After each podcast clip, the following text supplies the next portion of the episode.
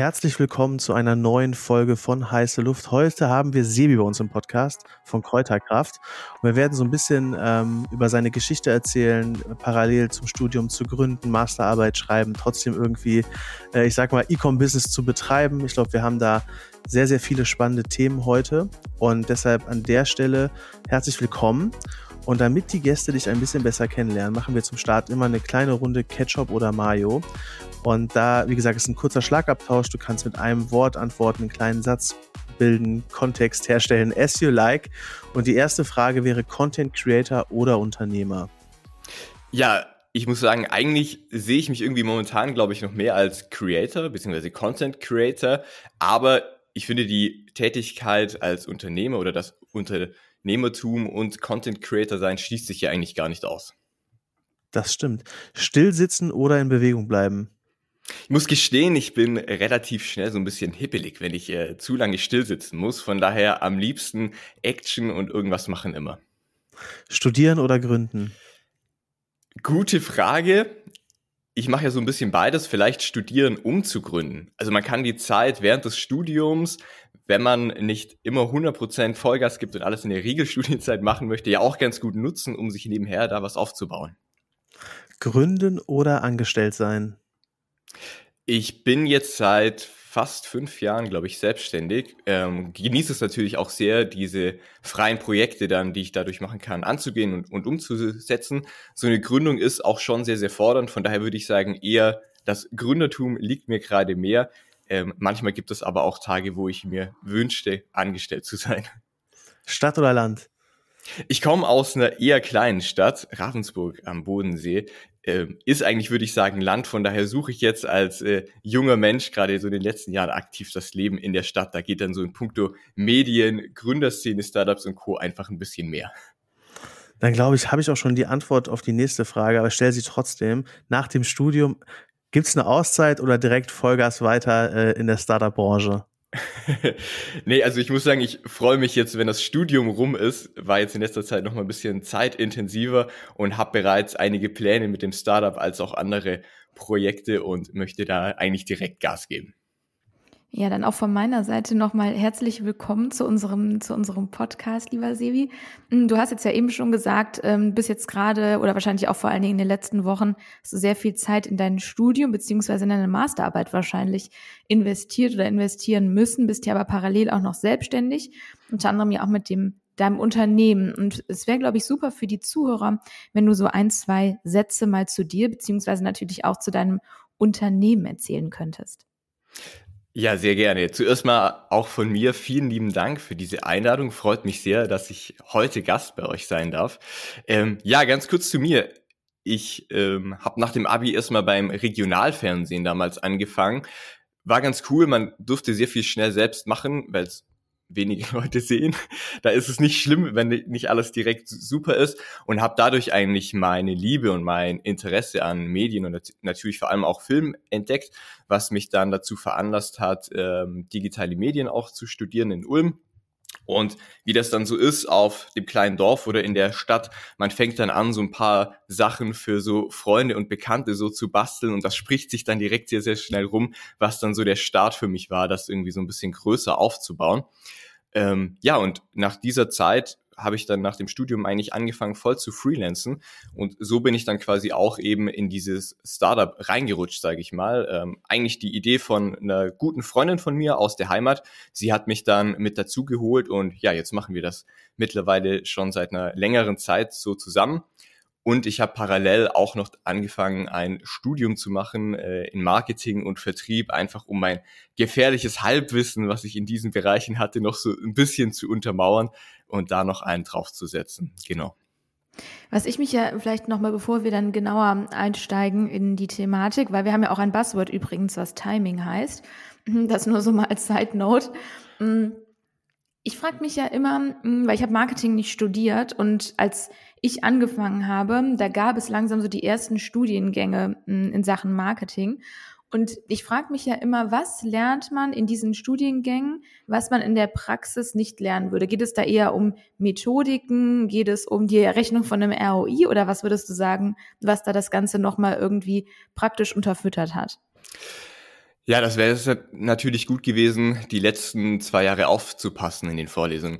Nein, also es ist in diesem Fall ein sehr bunter Mix. Also der Studiengang heißt Marketing, Vertrieb und Medien. Das ist irgendwie ein Konglomerat aus diesen drei Bereichen, sehr breit gefächert. Man kann danach alles, ist nirgendwo so ganz der oder die Expertin.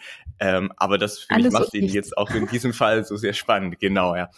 Also in diesem Fall ist es natürlich schon, man äh, hat diese Marketing-Grundlagen, man hat die BWL-Grundlagen, auch sowas wie Statistik oder Markenrecht gehört da in jedem Fall mit dazu.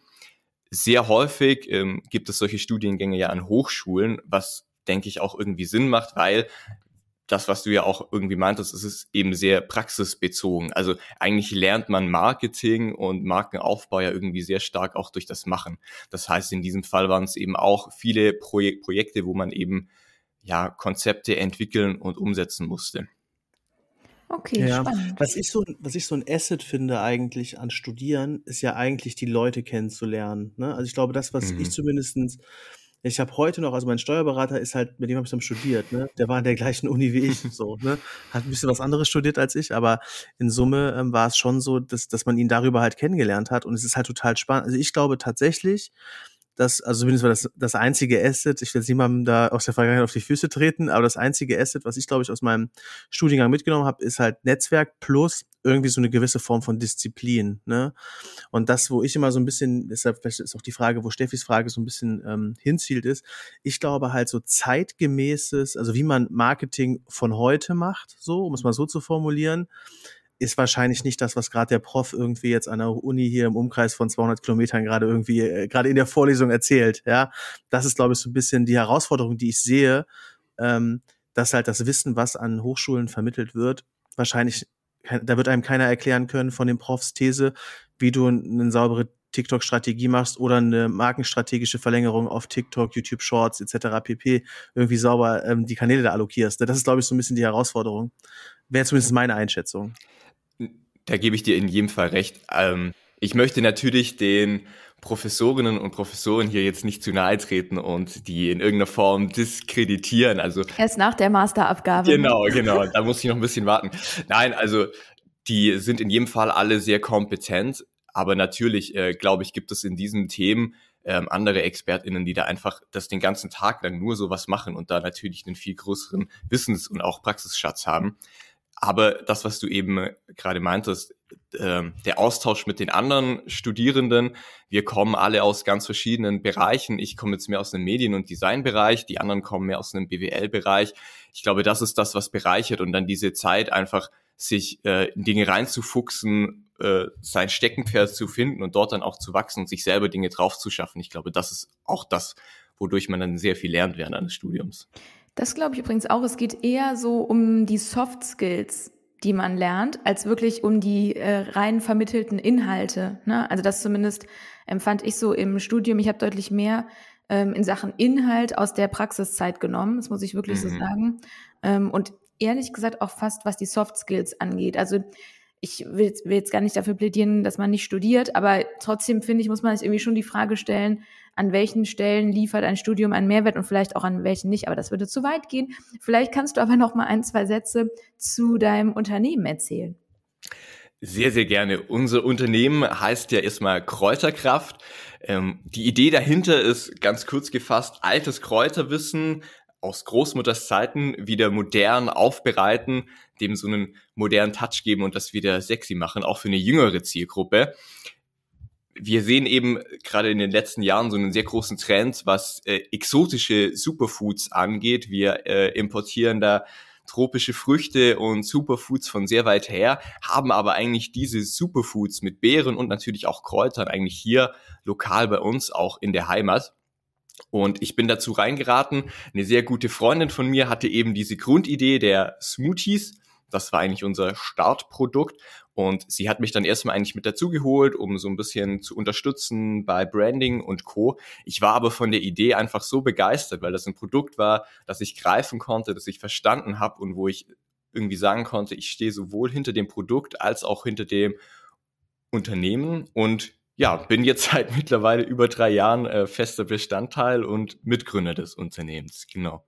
Smoothie, vielleicht kann ich dazu noch kurz was sagen. Das spreche ich nicht falsch aus, wie viele immer denken, sondern das ist in dem Fall einfach der Mix aus Smoothie und Tee. Ähm, ja, Obst, Gemüse und Kräuter werden äh, gefriergetrocknet, weil so bleiben die meisten Nährstoffe drin und dann ganz fein gemahlen und somit dann dieses Pulver abgefüllt in kleine handliche Beutel, was man sich dann einfach in heißes oder kaltes Wasser einrühren, einmixen kann und hat dann seinen fertigen Smoothie oder eben Tee. Jetzt ist es ja so, mm, ihr seid ja was, also anders, diese gesamte mm, Gesundheitsbranche, so würde ich es jetzt ja mal nennen, mm, ist ja extrem. Ne? Also ich meine, ich weiß nicht, wie viel, wie es, ob es bei euch genauso ist, aber ich sehe pro Tag, ich weiß nicht, wie viele Instagram-Ads alleine schon zumindest zu ähnlichen Produkten. Was würdest du denn sagen, unterscheidet euch da von anderen Brands, die vielleicht ja auch, äh, auch recht schnell aus dem Boden gekommen sind, man ihnen eventuell eine nicht vorhandene wissenschaftliche Grundlage unterstellen könnte? Ja, also das Phänomen kenne ich in jedem Fall. Immer wieder, wenn ich äh, mal so ein bisschen rumscrolle auf Insta und TikTok, dann sehe ich immer wieder Unternehmen, wo ich mir denke, so Mensch, also das Konzept kommt mir schon sehr bekannt vor irgendwie. Ähm, es gibt auch immer wieder äh, neue Startups, die zum Teil recht viel Geld haben, direkt von Anfang an, von Investoren und Investorinnen oder eben äh, Teile von anderen Marken sind, die dann eben so ein sehr schnelles und großes Wachstum auch erzielen können. Was uns unterscheidet, ist eben, dass wir gesagt haben, hey, wir wollen was wirklich Nachhaltiges aufbauen.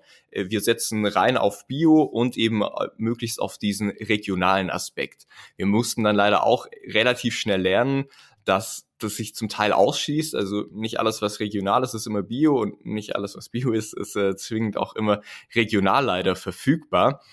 Und Bio ist tatsächlich auch in der Lebensmittelindustrie eine recht große Bürde, gerade als Startup, recht schwierig und aufwendig so, und auch teuer, das umzusetzen.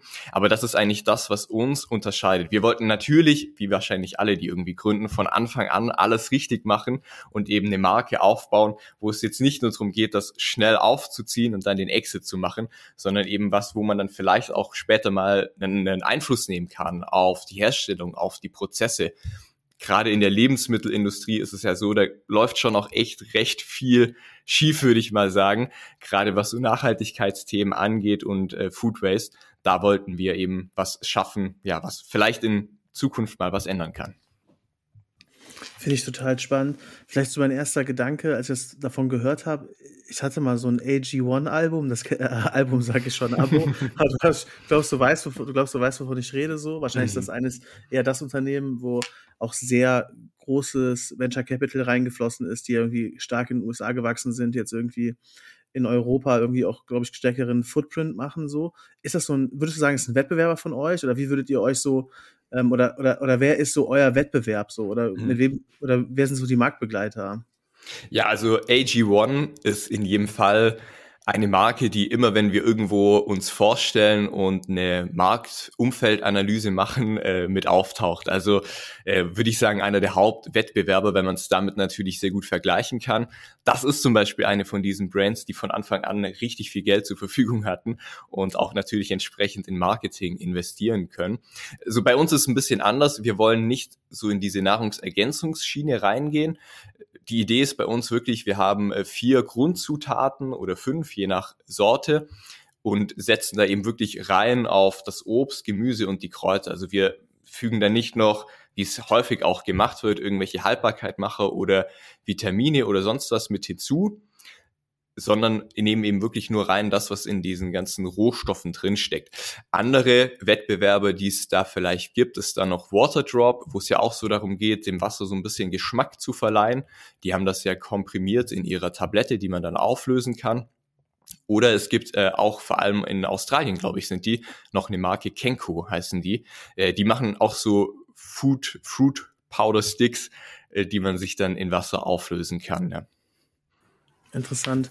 Wir haben ja, Steffi hat eben ja nochmal, wie soll ich sagen, das Passwort reingegeben, muss man so zu formulieren, Thema Timing.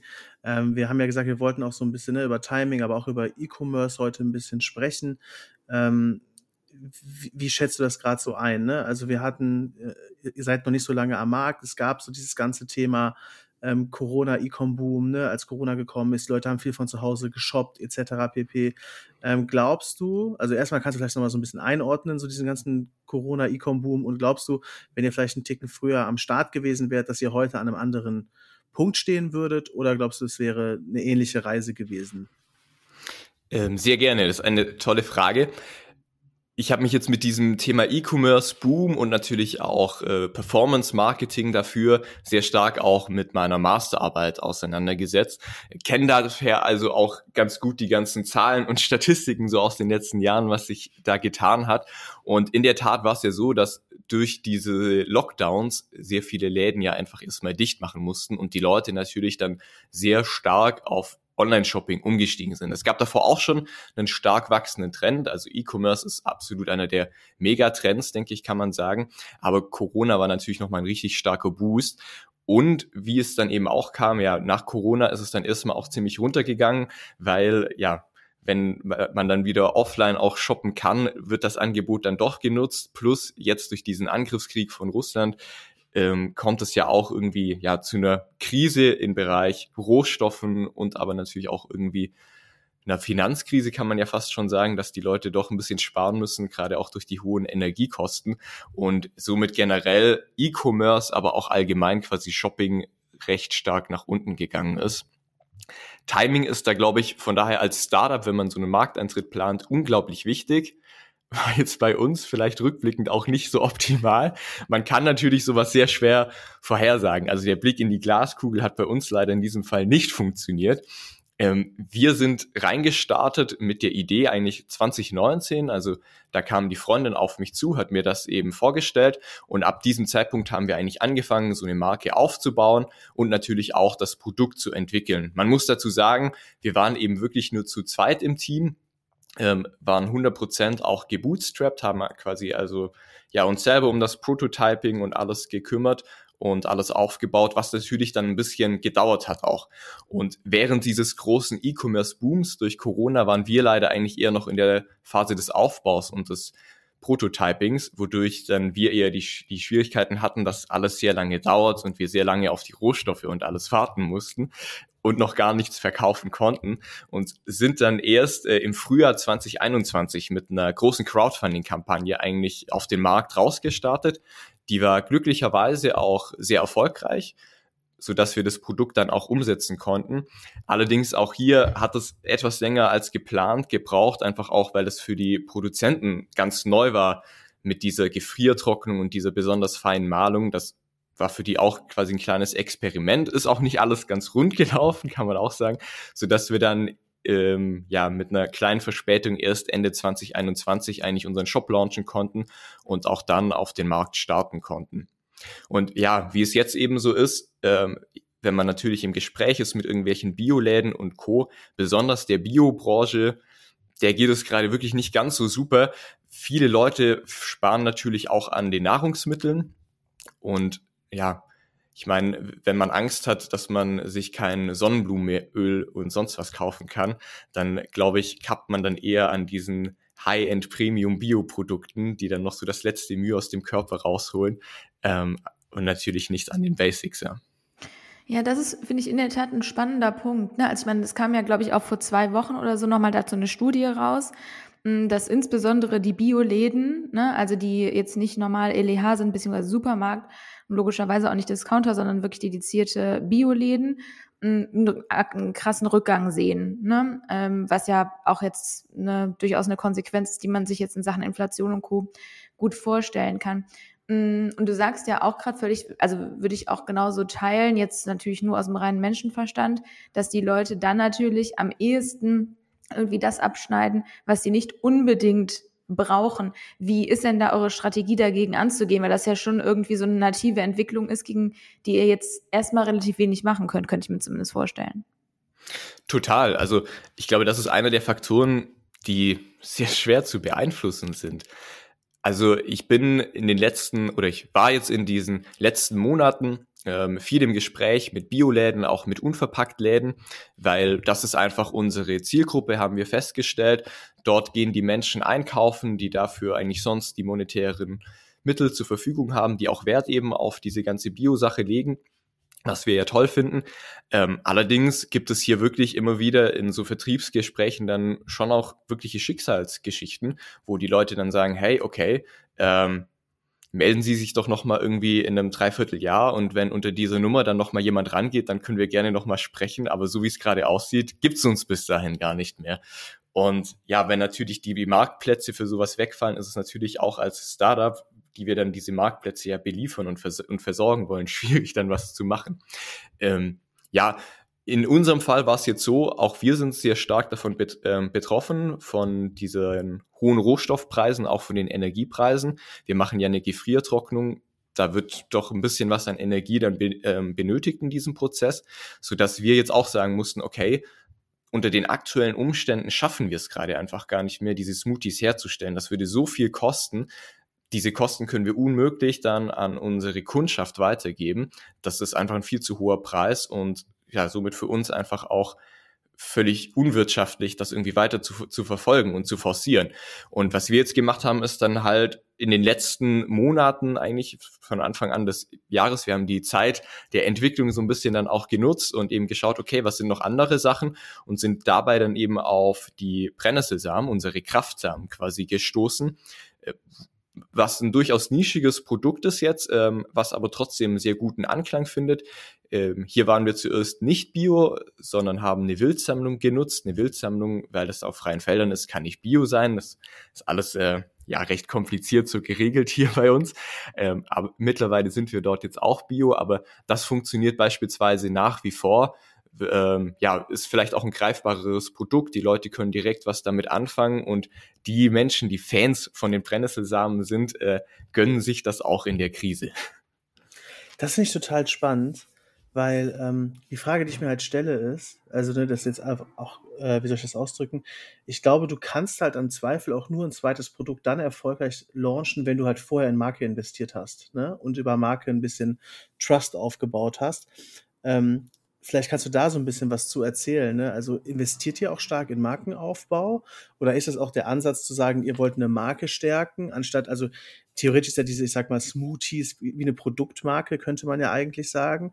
Aber es ist schon so, dass ihr Kräuterkraft in Summe in den Fokus stellt und dann es darüber auch schafft, auch weitere Produkte zu launchen. Also wie ist der Stellenwert Marke für euch? Und wie würdet ihr, ich sag mal, Markenaufbau betreiben? Mhm.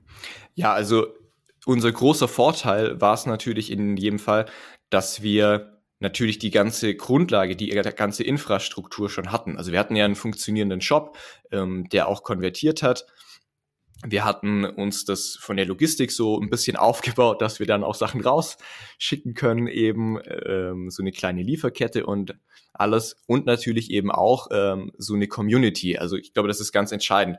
Besonders äh, in dieser Zeit des Crowdfundings haben wir eben sehr, sehr stark in Markenaufbau, in Brandbuilding investiert. Das war ja auch dann nochmal so zur Phase, glaube ich, des zweiten Lockdowns. Da waren auch viele Menschen zu Hause, waren tatsächlich auch sehr aktiv auf Social Media. Also das hat dafür dann ganz gut funktioniert. Da war das Timing dann vielleicht richtig in diesem Fall.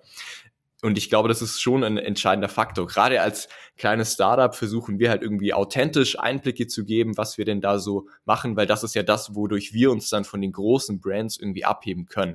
Wir haben jetzt keine drei, vier Social Media ManagerInnen, die das für uns machen, sondern äh, wir zeigen uns dann halt selbst, wenn wir irgendwie eine Abfüllung haben oder wenn wir irgendeinen tollen Meilenstein so geknackt haben und versuchen da eigentlich auch unsere Community so ein bisschen mit auf unsere Reise zu nehmen. Das ist ja bei so einem Startup auch immer ja so ein Auf und Ab. Läuft ja auch ganz, ganz viel schief, einfach wenn man es noch nicht besser weiß und wenn man natürlich auch nicht diese Verhandlungsmacht ganz oft hat. Und ja, das ist das, was wir so ein bisschen vers versuchen. Also wir haben da unterschiedliche Kanäle, natürlich Social Media, E-Mail-Marketing ist definitiv auch äh, ein wichtiges Thema, glaube ich, für jeden E-Commerce-Anbieter. Ja, also auf die konzentrieren wir uns. Können das natürlich nur in unserem Tempo ausbauen als kleines Team, aber Step by Step. Mhm, und jetzt hat der Niklas ja gerade nochmal das ganze Thema Markenaufbau und so weiter anges ähm, angesprochen. Was würdest du denn sagen, sind so für euch, das, das finde ich irgendwie mal spannend, die relevantesten Kanäle? Ne? Also zum einen vielleicht wirklich im Bereich Markenaufbau, aber vor allen Dingen auch im Bereich Sales oder beziehungsweise E-Commerce. Wir haben natürlich zu Beginn auch versucht, wie wahrscheinlich jedes coole, hippe Startup äh, mit Performance-Marketing auf Social Media, konkret damals eben noch den Meta-Plattformen Facebook und Instagram reinzustarten. Das macht man ja eigentlich so, das gehört zum guten Ton und so entdecken wir ja auch in diese Runde die ganzen neuen Food-Startups, die da so aufploppen und uns die Healthy Drinks verkaufen wollen. Hat für uns tatsächlich mäßig gut funktioniert, wenn ich ganz ehrlich bin. Ge besonders bei den Smoothies war es echt schwierig, weil es eben ein sehr komplexes Produkt ist. Also man muss erstmal erklären, was es eigentlich ist. Es ist ein neues Produkt, dann muss man noch erklären, was die Vorteile sind. Also es ist eine relativ lange Story, bis die Leute das dann überhaupt verstanden haben. Dann natürlich noch durch Bio und kleines Startup etwas höherer Preis. Das war wirklich schwierig, dann dort die Conversions rein über Social Media reinzubekommen. Wir haben dann aber eben Stück für Stück verschiedene Kanäle äh, versucht zu erschließen. Ich würde sagen, unser Hauptfokus liegt auch nach wie vor auf Instagram. Aber wir haben beispielsweise auch TikTok oder Pinterest natürlich mit dabei. Ich würde aber sagen, unsere umsatzstärksten Kanäle sind unser Newsletter und tatsächlich Google weil unsere Zielgruppe mussten wir dann auch lernen in vielen Verkaufsgesprächen und, natürlich auch von den Kaufzahlen, ist doch etwas älter, als wir das zunächst dachten. Es sind dann doch eher so die ja etwas gesetzteren Menschen, die äh, in den Biomärkten sonst auch einkaufen und die erreichen wir jetzt tatsächlich am besten über Google-Werbung. Also gerade im Fall der Kraftsamen funktioniert das wirklich sehr, sehr schön mit klassischen PMAX-Kampagnen auf Google.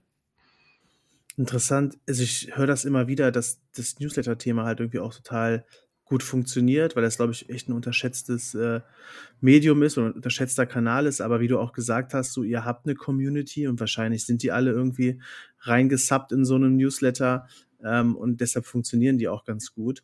Ähm, also von daher ähm, glaube ich, dass, dass, dass das Newsletter und das auch nochmal für die Zuhörer, glaube ich, irgendwie total das unterschätzte unterschätzte Medium ist, um es nochmal so zu formulieren.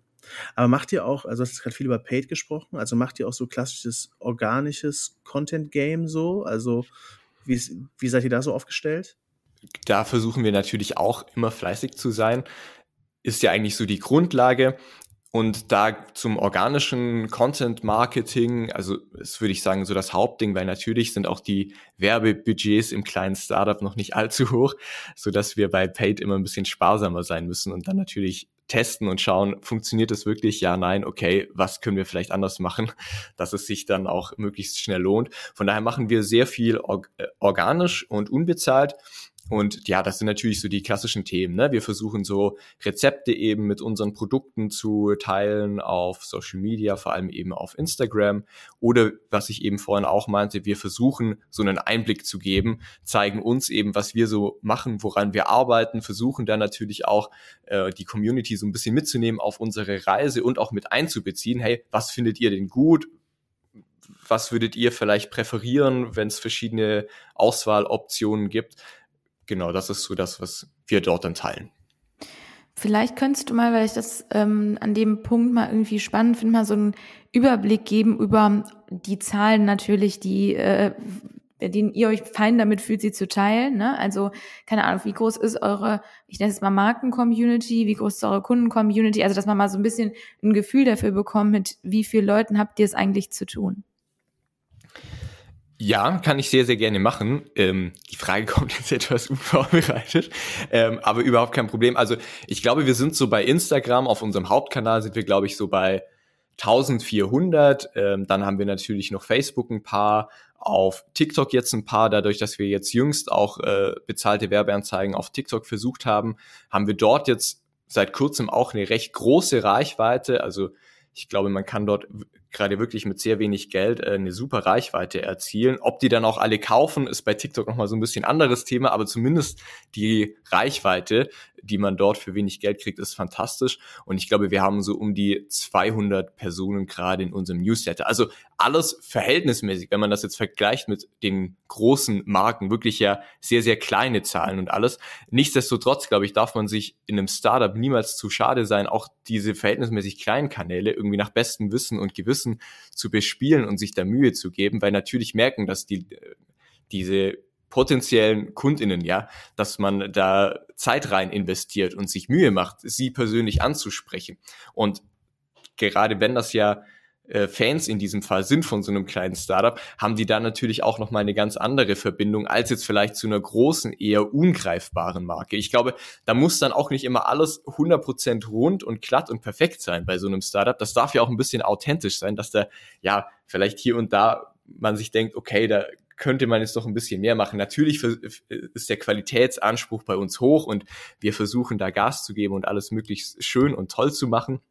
Ähm, aber man muss natürlich auch immer realistisch sehen, okay, was können wir im Team leisten und wie viel. Und ja, ich denke, das ist das Entscheidende. Also lieber eher rausgehen und machen, anstatt äh, versuchen, alles möglichst perfekt zu machen oder zu sagen, hey, das ist zu klein, das lohnt sich noch gar nicht. Also man kann auch mit ne, ja, einer kleinen Fanbase, nenne ich es jetzt mal, äh, durchaus arbeiten. Und natürlich, klar, im Startup äh, geht es natürlich auch immer darum, neue Kundinnen zu akquirieren vor allem. Ja, was ich mh, mm, jetzt letztens habe ich bei einem ähm, Startup für so mm, zwei Geschenke, sag ich jetzt mal, bestellt und mh, mm, das hat so semi gut funktioniert. Dann ist mir nochmal aufgefallen, aber vielleicht ist das auch sehr unterschiedlich je nach Produkt oder je nachdem, woher derjenige kommt oder was er, er oder sie für ein, für ein Bedürfnis an der Stelle hat. Aber ich habe wieder gemerkt, mir ist es letztendlich, so doof es sich jetzt vor allen Dingen auch wahrscheinlich für dich oder für euch anhört, egal, ob das jetzt ein großes Corporate ist oder ein kleines Startup, meine Anforderungen und Erwartungen sind ja die gleichen. Ne? Das heißt, ich ähm, erwarte jetzt ja nicht eine oder ähm, bin nicht schneller damit zufrieden, wenn eine Website langsam ist, nur weil sie von einem Startup kommt. Ne? Oder mh, mm, wenn der Bestellprozess holprig ist, da bin ich genervt, egal was für ein Unternehmen an der anderen, auf der anderen Seite irgendwie ist. Und dann habe ich mir im nächsten Schritt gedacht, boah, ist irgendwie unfair. Auf der anderen Seite glaube ich irgendwie nicht, dass Menschen bereit sind, ihre Erwartungen runterzuschrauben, nur in Anführungszeichen, weil ihr ein Start-up seid. Ne? Also das irgendwie habe ich mir da nochmal gedacht, stelle ich mir echt schwierig vor, weil ihr natürlich über weniger Mittel verfügt ähm, und anders auf eine bestimmte, auf Timings, um nochmal das Buzzword an der Stelle reinzubringen, reagieren könnt. Also stelle ich mir auf jeden Fall schwierig vor, aber vielleicht einmal nochmal so zum, zum Abrunden, gerade was dieses Buzzword Timing angeht. Gibt es da jemanden, bei dem du sagst, Richtung Extrawurst verteilen, der hat irgendwie oder die haben das besonders gut gemacht in Sachen Timing oder die, ähm, keine Ahnung, haben besonders guten Markteintritt aufgrund des Timings schaffen können? Mhm. Ja, da fallen mir tatsächlich zwei Marken ein. Ich würde vielleicht noch ganz, ganz kurz, wenn ich darf, auf den Punkt von dir davor eingehen. Also da sprichst du natürlich, glaube ich, ein riesiges Ding an. Das Thema, das belastet ja alle Startups. Äh, man hat ein kleines Team, man hat wenig monetäre Mittel zur Verfügung, muss natürlich sich aber mit den ganz großen messen. Also wir sind das ja alle gewohnt eigentlich, dass das Paket im besten Fall direkt am nächsten Tag ankommt, wenn ich das via Prime oder sonst was bestelle. Das können wir natürlich gar nicht anbieten. Ge gerade jetzt auch ähm, zum Jahresende hin gab es ja bei der Post auch super viele Streiks und Co. Da hatten wir dann durchaus einige Nachrichten in unserem Postfach, hey, wo ist denn meine Sendung und, und alles. Da versuchen wir dann natürlich, okay, äh, die Streitschlichter zu sein, zu sagen, hey, wir haben es schon abgegeben, hier ist deine Sendungsnummer, tut uns wahnsinnig leid. Ähm, aber ich glaube, das ist dann auch der große Vorteil. Da können wir dann als kleines Startup auch direkt und persönlich mit den Leuten in Kontakt treten und sagen, hey, ähm, das liegt jetzt vielleicht außerhalb unserem Bereich, was wir regeln und machen können. Ähm, da musst du uns in diesem Fall einmal verzeihen, aber wir bieten dir sonst was an. Oftmals sind ja solche KundInnen, ähm, wo es dann nicht direkt ganz rund läuft, haben dann zum Schluss eine größere Bindung zur Marke und sind tatsächlich happier, wenn man den Prozess dann lösen kann, als äh, Kundinnen, wo direkt alles rund läuft. Ähm, aber nun zu deiner Frage mit äh, dem perfekten Timing. Ja, also ich glaube, früher ist immer besser, ähm, kann man im Nachgang natürlich immer sagen. Das heißt, äh, alle Marken, die jetzt besonders groß sind, hatten wahrscheinlich ein sehr gutes Timing, weil sie irgendwas hatten, irgendein Produkt, was es damals noch nicht gab und wo es einen sehr großen Need danach gibt. Ähm, ich musste direkt irgendwie an Shopify denken, was wir beispielsweise auch ähm, als E-Commerce-Plattform für uns nutzen. Wurde wurde, glaube ich, von Tobias Lüttke gegründet, wenn ich mich recht erinnere. Die war natürlich auch damals ihrer Zeit absolut ähm, voraus. Die haben das recht früh angefangen, aber profitieren natürlich jetzt von diesem großen Boom, dass es eben so viele Startups gibt und dass es so viele Menschen gibt, die auf diesen E-Commerce-Boom aufspringen wollen, ganz, ganz stark. Und Flaschenpost war mit Sicherheit auch ein großer Profiteur. Äh, die haben tatsächlich dann auch zur Corona-Zeit angefangen, Lebensmittel zu, zu liefern. Ich finde, die kann man dann fast so ein bisschen als der Vorreiter von Gorillas, Flink und Co., wie sie alle heißen, ansehen. Die hatten auch äh, ein richtig gutes Timing, hatten vorher schon ihren Lieferdienst und konnten darauf dann eigentlich noch das mit dem Food draufpacken. Das war in jedem Fall gutes Timing. Ja, finde ich, ein, find ich ein gutes Beispiel, vor allem nochmal Flaschenpost. Ich finde es vor allen Dingen spannend, wie die jetzt mit dieser Erweiterung umgehen an der Stelle, weil die ja jetzt irgendwie auch Gemüse, Obst, was weiß ich nicht, nach Hause ähm, liefern und in dem TV-Spot. Und das finde ich irgendwie auch mal ein interessantes Vorgehen, die auch bewusst sagen, wir benennen uns jetzt nicht irgendwie um, ne, mhm. so, ähm, weil würde aus unterschiedlichen Gründen keinen Sinn machen. Also das finde ich auf jeden Fall eine sehr spannende Extrawurst.